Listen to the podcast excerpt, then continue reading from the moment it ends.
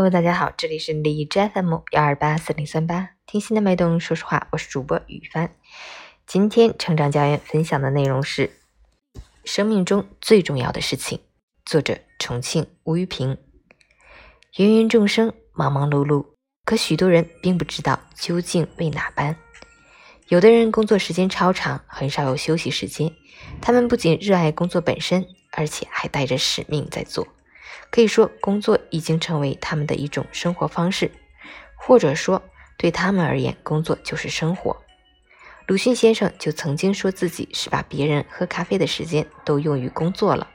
当然，处于这种工作状态的毕竟是少数人，大多数人把工作当做一种谋生手段，需要的是劳逸结合。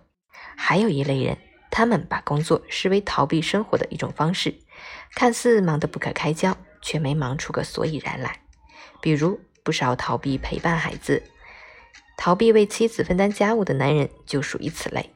虽然他们并不代表大多数男人，但为数也不少。有人说，像鲁迅先生那样的，不就是工作狂吗？在我看来，工作狂与工作热情者有本质区别。前者往往并不热爱自己的工作，一般很难从工作中得到快乐。而只是拼命的工作以求某种心理解脱。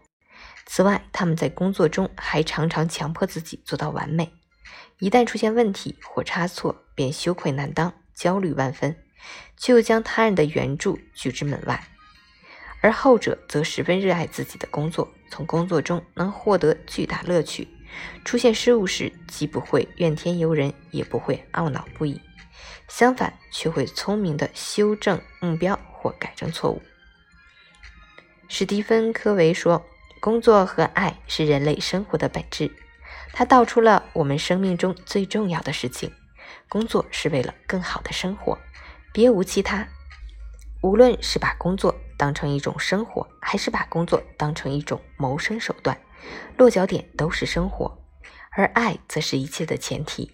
有了爱。就会带着激情去工作和生活，失去了爱，就会沦为工作的机器、生活的奴隶，从而也失去了人生的意义。